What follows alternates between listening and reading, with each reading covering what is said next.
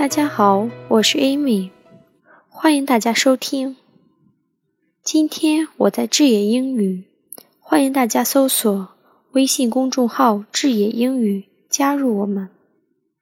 我今天有很多很多关于英语学习的话要跟大家说。首先，我已经发现有越来越多的同学和朋友现在正在学习英语。英语的重要性应该不用我多说。我需要提的两点是：世界上超过百分之七十的知识储备是用英语写的。维基百科中。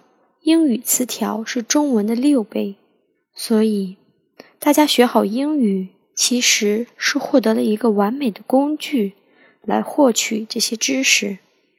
下面就让我说一些我的个人见解，希望能成为英语学习界一股清流，泥石流也是可以的。我认为英语就是一门语言，而且它只是一门语言。作为语言，它是用来学习知识、跟别人沟通交流的。在英语学习中，不只是，至少不仅仅是拥有完美的发音。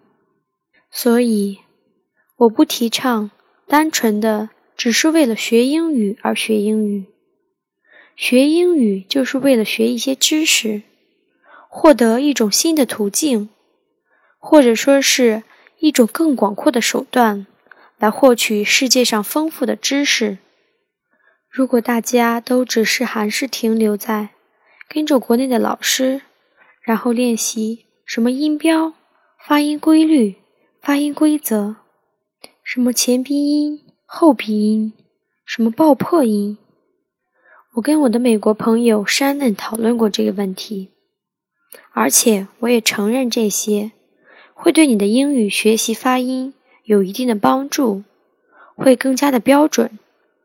但是千万不要忘记了，我们不管学习什么样的，或者说音发到一个什么样的程度，都是为了获取知识。我们汉语也有那么多的方言，说话也会带着口音。东北话、四川话、粤语，各种地方的语言。依旧不耽误我们进行沟通，也不耽误我们知识的获取。这就是语言的功能，达到这种水平就足够了。我最开始的时候也跟大家一样，也是不敢张嘴，不敢说话，哪怕是我已经考过了托福、GRE，问题是没有自信。当我刚去美国的时候，去商店。张不开嘴，哪怕有服务员问我，我也不敢说，就怕我一张嘴，别人听出我的口音。可是，就算有口音又怎么了？印度咖喱味口音，墨西哥玉米饼味儿，还有不管什么口味儿，每个地方都有口音的，但是他们依旧活得很好。我们不断的练习，想着提高，自己就没有错误。追求完美，但是过分了，过犹不及。勇敢的说出来，表达出来，才是我们学习一门语言的主要原因。所以，我不希望大家只是为了学习英语而学习英语。我认为，单纯学英语没有什么好学的。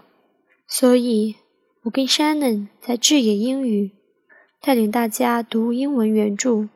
原版的书籍，现在在读《演讲的艺术》（The Art of Public Speaking）。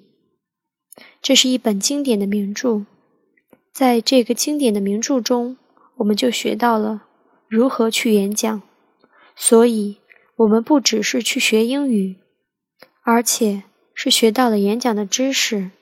我们要做的就是通过学习英语来获取知识，或许。这本书的主要思想，这就足够了。还有，可以通过它来获取、了解更多的知识、更多的文化、更多的理念。只有中国人在嘲笑自己的口音，在美国如果别人说你有口音，你只需要简单回答他两个字：“So what？” 别人嘲笑，只要不说出来，你就听不见，自顾自的活着挺好。我想说，哪怕你在一个纯英语的国家里生活三年、五年，甚至三十年，记得吗？中国有一句老话：“乡音无改鬓毛衰。”乡音，哪怕当你老了。你的口音都是很难改变，我只能说有进步。让我彻底改掉，我觉得三年没有做到。而且我也看到了周围的人，在美国已经定居生活了三十年的人，说英语还是有口音。